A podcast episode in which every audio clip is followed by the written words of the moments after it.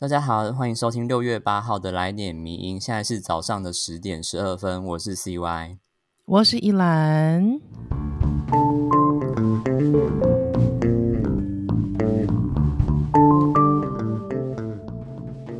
好，那今天呢，刚好是呃，之前因为之前其实名人放送，呃，就是刚好名人堂刚好在做人事的调度，所以其实来点迷音就比较曲折一点。那刚好是。呃，刚刚隔了大概一个月才又重新录了来点迷音，然后今天刚好是算是客座的主持人嘛，就是 宜兰的部分。是，大家好，我是宜兰，哈，我现在是在那个名人堂做特约主编的部分。嗯，对，然后呃，因为其实宜兰本来就如果自己如果有就是有其他听众是有在听宜兰之前主持的节目的话，应该会很熟悉宜兰的声音。我觉得应该名人堂的听众可能跟。那个有一些 cover 到，对，就是因为平常呢，那个 就是平常大家可能在其他节目上面看到我比较嬉笑怒骂那一那一面，对，但我今天也跟 CY 讲说，我今天一定会震惊到底，好不好？就来看我会不会震惊到底，比较严肃一点这样。对对对，我哎，我本质很严肃的好不好？对。没有，就是因为我想说，我想说，因为一定很多人就说好，我就是坐等，坐等你搞笑，不会，我今天一定会严肃到底，真的。嗯，好，今天我们要来聊的这个三篇文章，第一篇我们来聊的是博伟的强尼戴普胜诉会是 Me Too 运动的女性主义的反错吗？这篇文章。呃，这篇文章其实主要还是要先讲一下它的背景，就是之前大家应该都知道，强尼戴普跟他的前妻安安伯赫德他们就是呃互相控诉。那经过六个礼拜的庭审的过程当中，终于在六月一号的时候宣判，就是呃这个案件是由戴普胜诉的。那其实，在很多人在看这个法庭大战，其实有。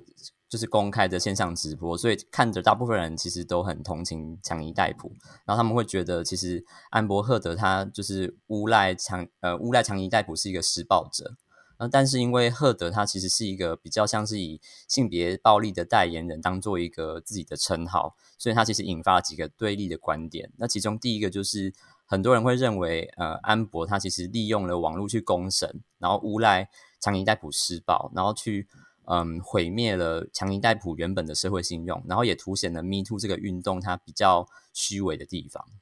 嗯，那当然呢，其实还是会有人认为说，这个赫尔德呢，他其实自己把自己推上那个 Me Too 运动代言人那个位置，那他也是不诚信，因为他就是说谎嘛。他呢，借由这个 Me Too 的这个运动来获得他的名声跟财富，那也是毁坏了反性别。暴力运动的正当性，那当然也相对的伤害了女性主义的前景。那不管怎么样呢，就是说。还有第三种看法，其实也来自说支持赫德的一方，他们认为说，从父权的社会结构来观察这个案件的网络风向，他们认为说，赫德呢，他之所以遭受到网络霸凌，只是因为她是一个女人。当然啦，我觉得应该是说，呃，有类似有类似的看法，但是其实那些看法，呃，其实有一些他有特别在深入他的脉络，有些没有深入他的脉络。那当然，博伟是指说有一些可能没有在呃进一步。加深他的脉络上面去讲说，赫德因为她就是一个女人，所以大家可以这样对待她的那些言论。嗯，是，而且呢，其实，在网络上面，就是这个大战经过媒体传播以来，其实很多就是网络上有出现很多讽刺赫德的表情啊、言论，然后他的精神状态等，等，变成很多的迷因图。然后这种一面倒的这种支持戴普的这种浪潮，其实也让很多。女性主义的评论者会认为说，其实这有点像是现代版的猎物，或是说，嗯，它有点像是社会厌女的一种实际的状态。那这些评论的人，他们其实就会认为说，呃，人们会更容易去原谅这些男性的加害者的这种各种不一样的失言跟不当的行为啊，并且会要求说，女性应该要更完美无瑕的，就是状态去才能够取得这种受害者的资格。那呃，在这六个礼拜当中，其实。嗯，很多社群媒体上面对于赫德的羞辱，其实就是像是一个对于 Me Too 运动的死亡一样。嗯，不过其实我们看到，在这个官司败诉之后呢，其实这个赫德呢，他在他的社群媒体上面，其实他有发表他的想法哦。那我就是简短的这个摘要一下，他这边讲说，他说呢，更让我失望的是，这个判决对其他女性而言代表着什么？这是时代的倒退，倒退到女性胆敢发言将会引来公开羞辱的年代，倒退到对女性遭受暴力无动于衷的年代。那当然，赫德他还是会陈加以陈述他自己的立场，因为他认为他自己是失的被被受暴嘛。哦，那但是呢，其实这刚好也呼应了，就是说有一些人他们认为说，因为赫德他的种种的这些行为，还有就是说这场官司都可能将会变成像刚才。西歪讲的，就是说 Me Too 运动的死亡。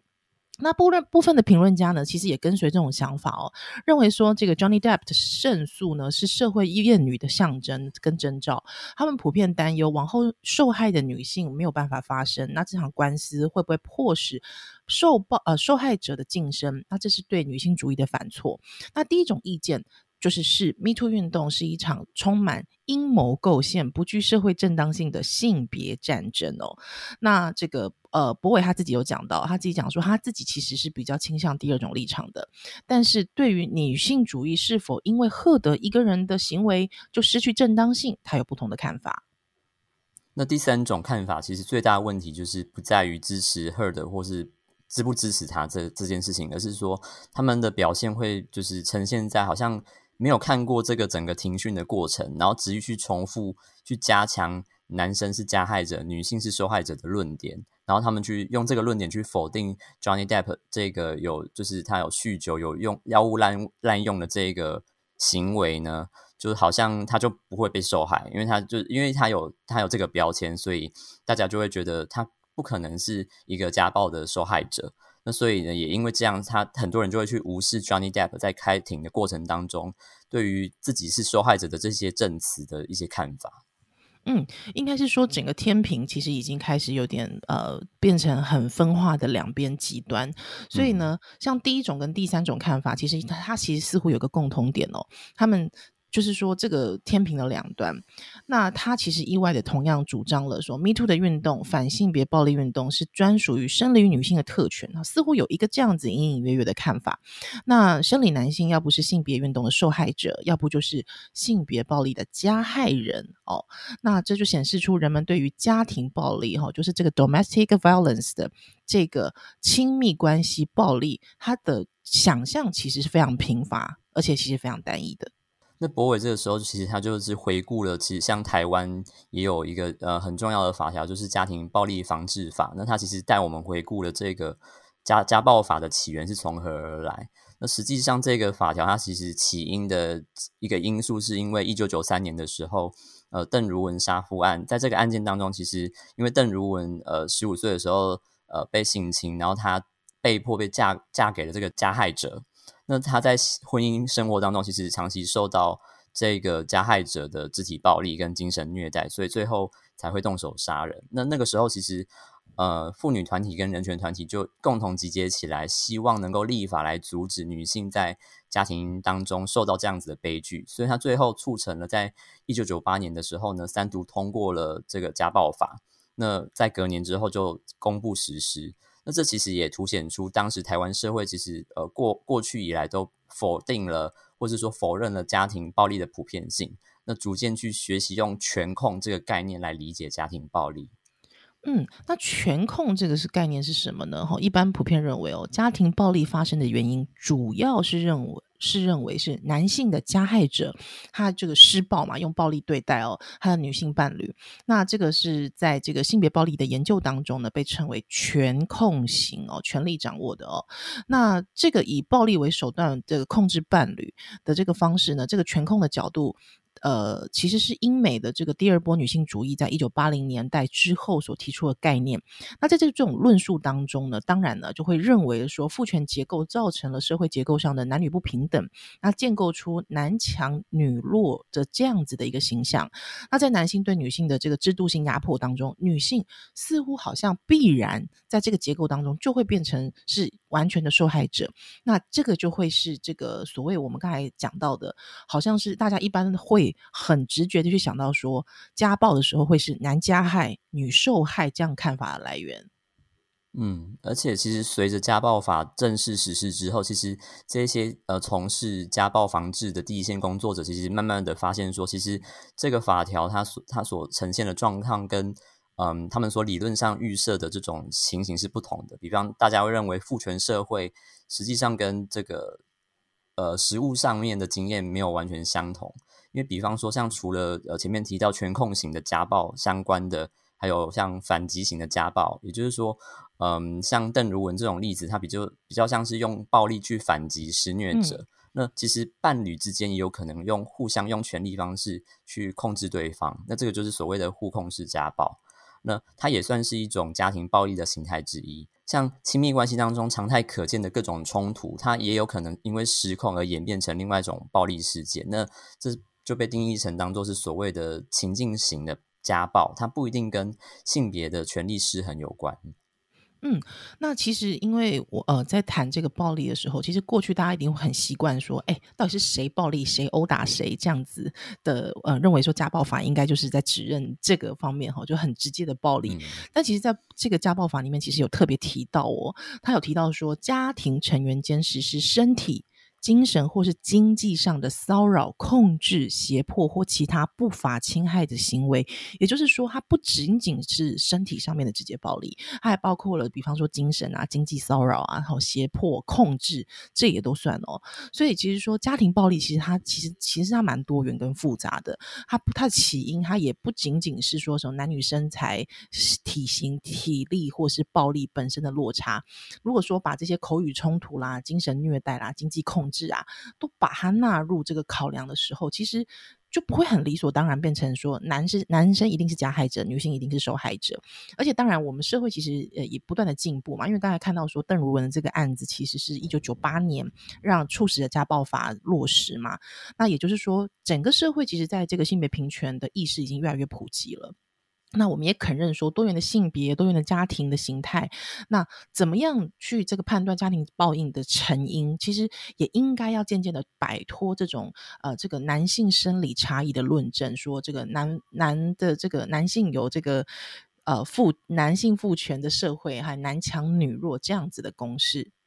那其实从现实生活角度来看，我们其实也很容易了解说，其实，在各式各样的亲密关系的一些。互动里面其实就会充满很多像口语上的或者是情绪肢体上的一些冲突。那如果其实双方如果找不到这些和解冲突的方法的话，除了分手以外，其实呃任何亲密关系它都一定会有毒害的一部分。那这种毒害的关系其实它不一定会导致互相施虐的暴力。可是，在嗯。就是录音的证物当中，其实 Heard 他就有一段话证实了他以精神暴力的方式去掌控戴普。那他是这样说：“他说你强尼戴普去告诉大家说你是受害者，你觉得会有人相信你吗？”那其实就是这句话，他其实就很明显的操弄了整个社会，去普遍不认为说，其实有高度社会经济地位的男性，他其实也会受到这个暴力的偏见，那去威胁强尼戴普吞下了他，呃，诬陷他他是家暴男的这种谎言。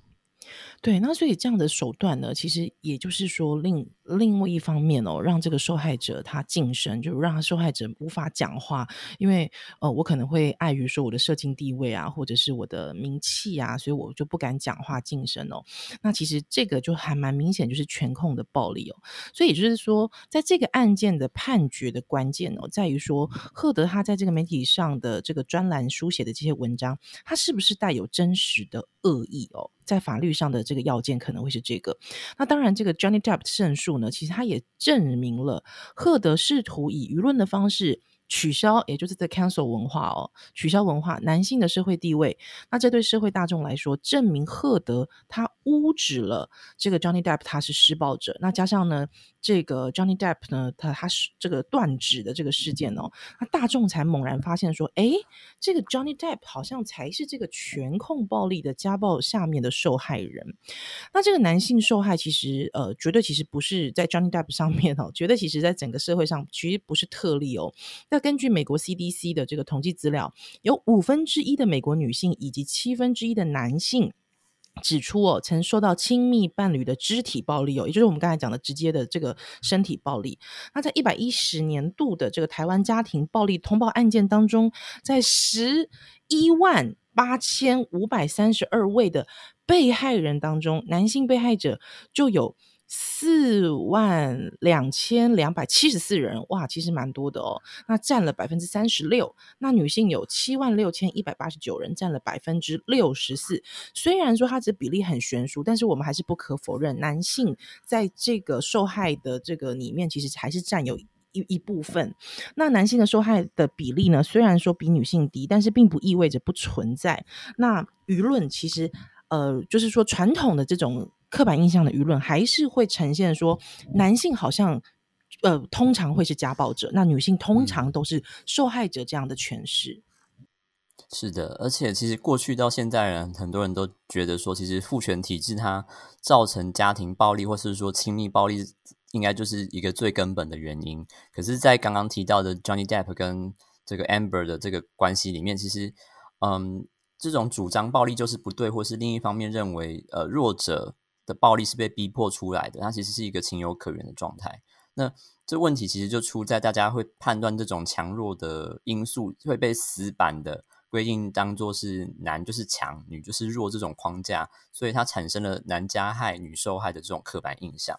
那基本上，呃，很多人会把这个 Johnny Depp 的胜诉当做是一种对于性别平等运动的反扑。其实他其实忽略了一个很重要的原因，也就是。Johnny Depp 他认为自己其实是因为被诬赖被变成加害者，所以才提起诉讼的。也就是说，他在辩护自己并不是那个传统那个加害者的同时，他其实也提出了很多证据来证明自己其实才是受到暴力的跟精神虐待的那一方。嗯，那。呃，应该是说，这个 Johnny Depp 他会有这样子的一个呃，试图想要 反反击哦，这样子的一个力道，或是一个这样的呈现。其实可能的根本原因，或许大家是是因为这个大众他们不愿意相信男性也会。被遭受暴力，那特别是 像这个 Johnny Depp，其实这也是在这个法庭上不定不断攻防有出现的一个形象，就是说 Johnny Depp 是一个长期酗酒啦、药物滥用啊，同时又是占尽各种性别优势的一线好莱坞男星。那照常理的判断哦，特别是呃，像之前就是 Me Too 运动看到一些这个好莱坞的这种制作人啊或导演的这一些有权力的男性哦，所以很让大家好像直接就会很直觉的联想到说推断。说，嗯，这样子的人哦，可能就会是行使暴力的一方，不符合这种完美受害者的形象。那当这个录音的这个证物出来之后呢，这个 herd 对 Depp 说的话哦，他就说，其实也诚诚实的反映了社会对于家暴受害者刻板印象，也就是说，哎。Johnny Depp，你去告诉大家说你是受害者，你认为会有人相信你吗？那事实证明，确实哦，这个大众是买单这个在 Her 的这个录音的阶段说法了。对，所以其实总论来看，其实 Johnny Depp 他控告 Her 的这个案件呢，他其实并不会取消掉 Me Too 这个运动的成果。他反过来说，其实这个案例他指出了这个运动它原本被忽略掉的地方，然后才进而让能够让这个运动更有机会的更加成熟。那这个案例其实它也扩大了观众对于性别暴力或是说呃亲密关系的暴力的理解，因为其实 Me Too 运动基本上并不会因为 Her 的败诉而遭受到反挫。嗯，那男性幸存者呢？他们在运动当中，其实也意识到自己受害的故事，经常是因为这个生理男性的身份而遭受到质疑的时候，所以也积极的发展出 Man Too，就是说男性也会受害哦，这样子的一个标签哦，Hashtag Man Too，那也让大众意识到说，受害者其实无关性别啦。那男性受害者其实不是占便宜搭上了女性主义运动的便车，他们反而扩充。而且深化了对性别暴力的理解哦，那这对 Me Too 运动以及女性主义的努力的这个性别平等的这个运动，还有我们的这个愿景，其实都是有正面注意的。嗯。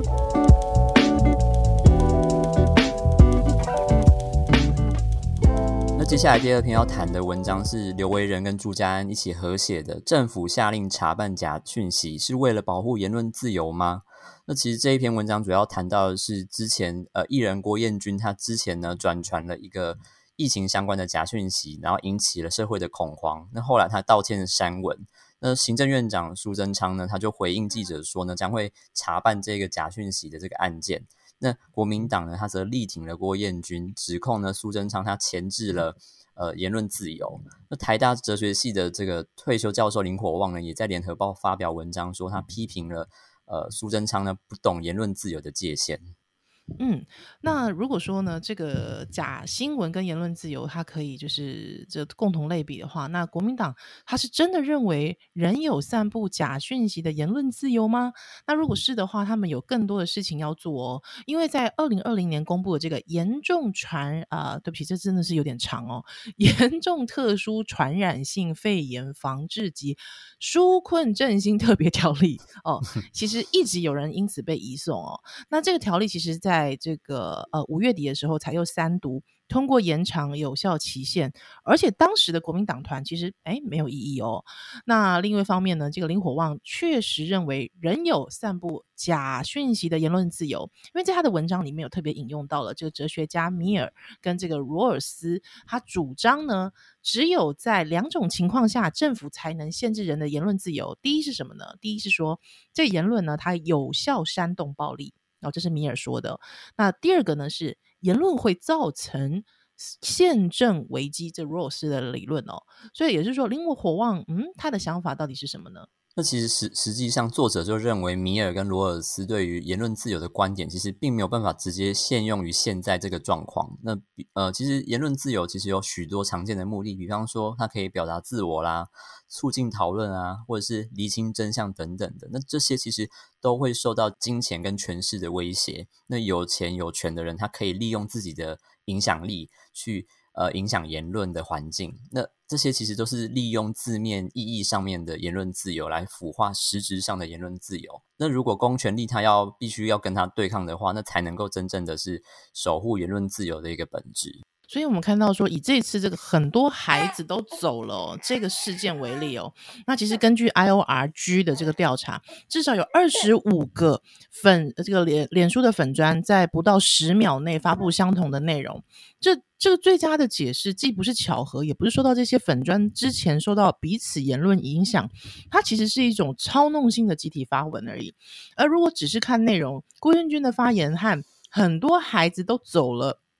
这个粉专发文都只是误导性的不不实资讯哦。其实只要事后有够多的讨论跟澄清，就不会严重的影响言论环境。那名人和知名粉专他传播这种错误的资讯，对于社会所造成的伤害，其实更高于一般人。所以呢，他刚当然更有责任在传播之后更正，而且修复伤害哦。对，那另一方面，刚刚其实提到就是呃操弄型的集体发文。或者是说，近年来常称的网军，它其实在这个部分就不是这么回事。那所谓的操弄性的集体发文呢，它意思就是它利用了金钱、权力等等这些资本，在绕过公共讨论的情况下去伪去伪造言论的声势。那比方说，常见的方法就是利用大量的账号发文啦，或者是聘用公关公司，有计划的发布了大量相同立场的言论。那这种操弄性的呃集体发文，它就会造造就出大量的露出度，会改变社会里的这个意见的分布，而且它会产生以下这两种效果。嗯，第一种呢，就是说操纵性发文呢，会让民众误解了社会上的意见分布的比例，那妨害这个反面的意见的露出哦。那这个人类在意社会压力，当然了，这有点像举手反应，就是说有人举手，我才愿意举手哦。所以当绝大部分人意见跟你不一样的时候，其实大部分人就不敢提出反对意见，而且也不敢直接反驳主流的意。那表示说，这一项言论只要能够快速的获得主流的位置呢，就至少能够在一段时间内降低反面意见出现的几率，那使得自己的意见在这段时间操控了整个言论环境。那也是我们看到很多内容农场它的这个呃。手段啦，或者是说他惯用的伎俩哦。那当然，第二个就是说，操纵性发文其实也会排挤其他人意见的露出度，因为每个人的时间跟精力都是有限的嘛。所以，这个所有的言论，它其实必须竞争那个关注的程度。所以，当我们一连看到好几则的集体发文，哎，我们是不是也就更少看到其他人的言论？那这样子的一个现象，其实看在这个，比方说脸书这样的社群环境当中，就那就当然更是喽。因为其实脸书它有自己的这个大。的挑选机制嘛。所以，哎，这样子的状况，嗯，当然不言而喻。那像在这种有具有操弄性集体发文的社会当中，那就表示说，其实谁只要有钱能够购买账号跟公关公司，他就能够直接的影响到意见的分布。呃，那像这种妨碍公民理解社会上其他人有哪些看法，然后妨碍公民行说自己的意见，妨碍公民表达自己的意见，那妨碍或者是说妨碍真理越辩越明的这种手法，操弄型的集体发文，它其实都妨碍了这些言论自由，它应该想要守护的大部分的价值，并且呢，它把言论自由呢腐化成另外一种东西，它变成了就是只要有权有势有钱的人，他才能够拥有的自由。嗯，所以有人会讲说，哎，那这跟买广告有什么不一样的？难道买电视广告也会腐化言论自由吗？哦，那当然，其实有一个比较理容易理解的类比啊，或许是说，比起摆明我就是广告，因为我们现在有看到说，比方说政府如果他有买广告，他旁边一定要加注，就说我这是广告。那比起说这种。摆明的广告，许多人其实并不喜欢叶配新闻哦，因为叶配新闻的有点像是伪造新闻啦，会让你误解一些事情。那操弄性的集体发文，其实是利用商业市场的机制来腐化言论自由，所以注定无法靠市场机制来处理了。能够干涉的方式，势必是由政府来下令干预了。那这当然是一个呃没有办法的状况。那当然了，我们看到说，现在目前政府决定查办这个，很多孩子都走了。要找出这个假造消息跟假造言论声势的源头，其实事实上这才是在保障言论自由呢。对，而且其实实际上在疫情时期发生了很多假资讯的风暴，其实还蛮多的，不只是不只是这个案件。比方说，呃，有比方说最近刚好发生的那个，就是台北市 政府里面就是有有呃有员工，然后在 PTT 上面发文，然后最后好像。被肉搜出来，其实我觉得有一些意见表达的方式，好像可以需要更多的讨论吧。因为我觉得大家好像比较不会常去讨论这个这个问题。嗯，而且如果说林火旺他对于这个呃，他认为说除了说只有那两个，他举了这个 Rose 跟 Mir 的这两个。呃，举例哦，他说这才需要来前置言论自由的话，那我觉得其实因为国民党经常会三不五时讲说别人是网军这件事情，那应该就不存在。对，我觉得这也是一个蛮蛮幽默的例子，对，刚好自打脸的感觉。对对对对对，所以我觉得那个火旺老师是不是应该要 就是写文章前要要想一下，因为真的是蛮尴尬的那个，就是国民党。对于这个假新闻的疫情的状态，假新闻状况，哎，好像也没有提起反制。嗯，好，这真的是一个蛮幽默的例子。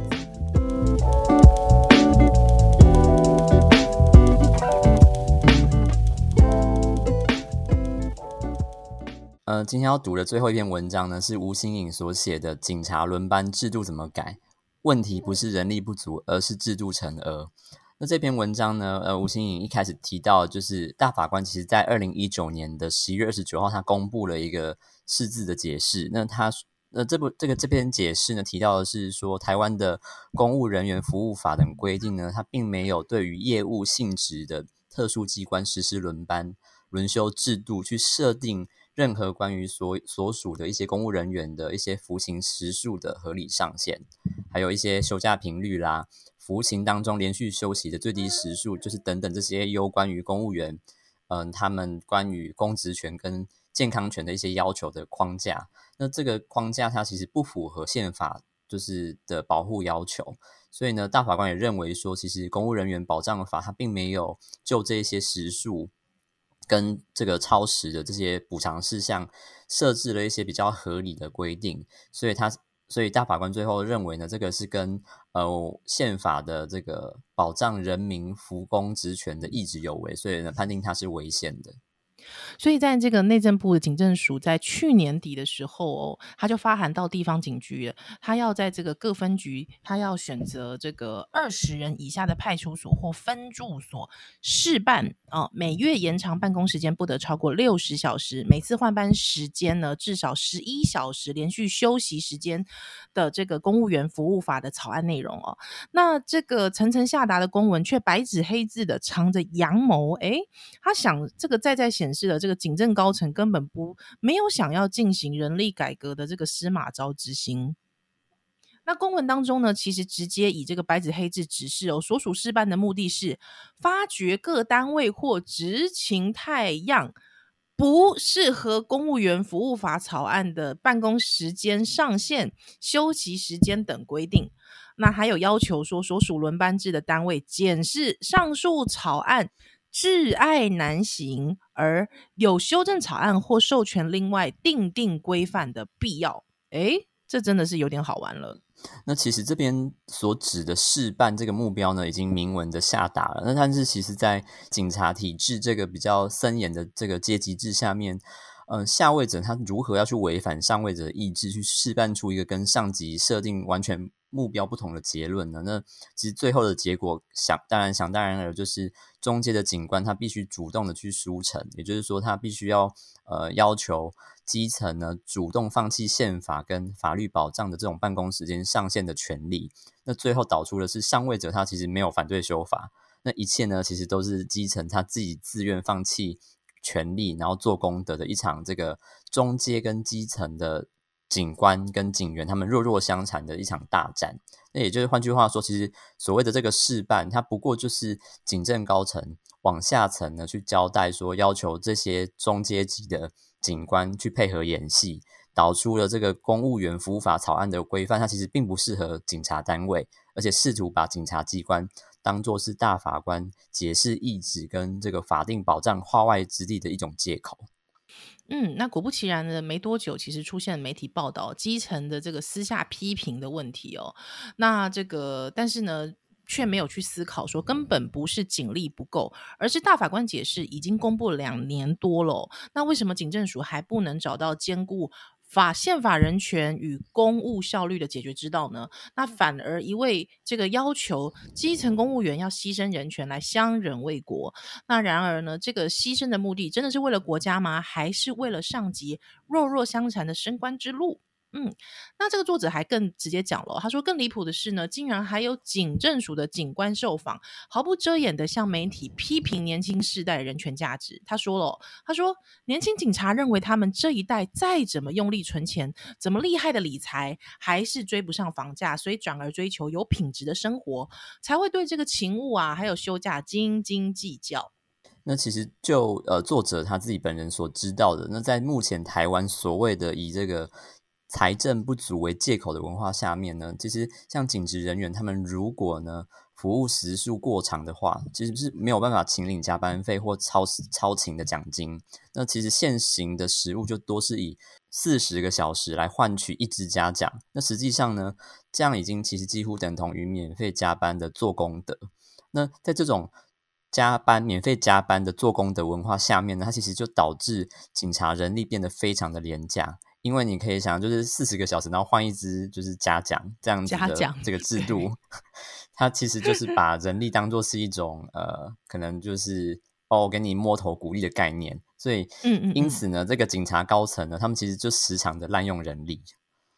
对，那比方说像这个呃诈欺案件，这个滥用人力到什么地步？其实作者也有讲，他说这诈欺案件在难以追溯这个境外集团的国际现实下呢，他们为了要给民众交代，所以就集中火力在抓车手。那不止衍生出近年来具有这个重大争议的斩首专案，那也造成内部因为这个抢绩效、抢业绩啦的这个恶劣的竞争环境，引发京城元吉铤而走险而违法甚至判刑哦。那还有创意十足的。想到把这个警力撒下去啦，让这个警察在 ATM 旁边站岗。但是重点是，台湾其实有有多少的 ATM 这种制度哦，或这种政策，它其实真的是只能治本而已。那比方说，警察呢取代防疫主管机关，像比方说在新冠疫情期间呢，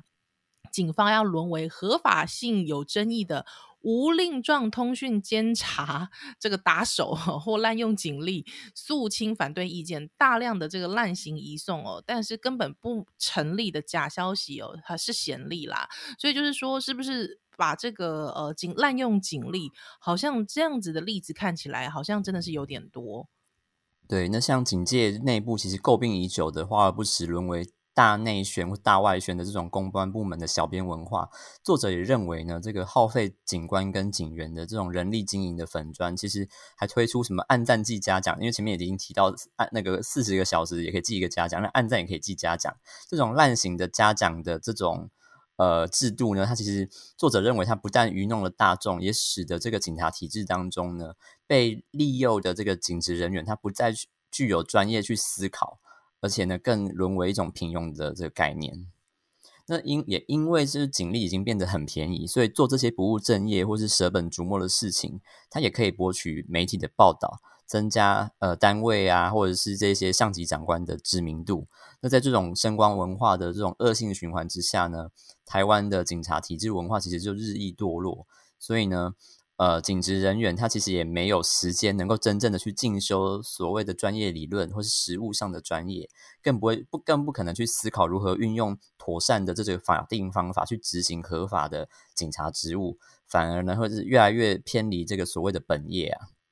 是，所以其实作者他最后其实还蛮关注到整个警戒大环境的。他其实有提到说，雪上加霜的是，我国的公务机关始终存在垄缺跟垄员啦，还有不公平的考核制度，那形成了这种能者多劳、废者恒闲的文化。那在这个阶级森严的这个权势关系封闭的警察文化当中，反对意见呢，大部分呢，其实要不就是被消灭，或者是呢被压制，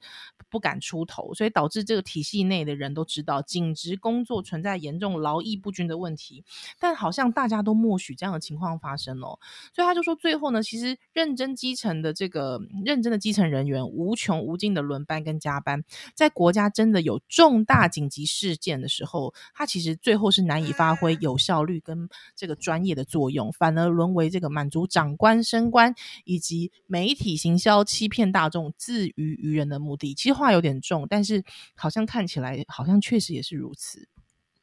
对。那作者呢？最后就认为说，其实警察机关它并不是巨婴文化上面的托婴机构。那这里指的这个婴儿是是谁？这不必多说，这就是很明显的意指是谁？不应以这个集体的纳税人的这公务资源呢，来作为一种服务某些会吵会闹的礼盲的民这个民众，那来应付呢这个。应付媒体或是盲目的民粹舆论的为民服务，也并非所谓的重大紧急事件。那作者是认为说呢，国家跟社会它如果发生了重大紧急事件，最需要的其实是及时投入警力或相关部门的人力处理，来寻求最有效效率以及专业的解决方式，而不是说发生事故之后呢，才慌乱的，就是调度大大量的轮班人员，在媒体跟公众面前去充场面。那作为滥用警力、违反宪法的人权保障的这种遮羞布。好，今天呢，那个 C Y 来评评断一下，我有没有我有没有那个笑场，应该还好，对不对？没有啦，对啊，很好啊。对，但我觉得我旁边比较崩崩溃的应该 是小孩。对，他现在就如果就如果大家有在听的话，就一会一直听到那个小孩的哭闹。对对对，居家办公，嗯，真是棒。好。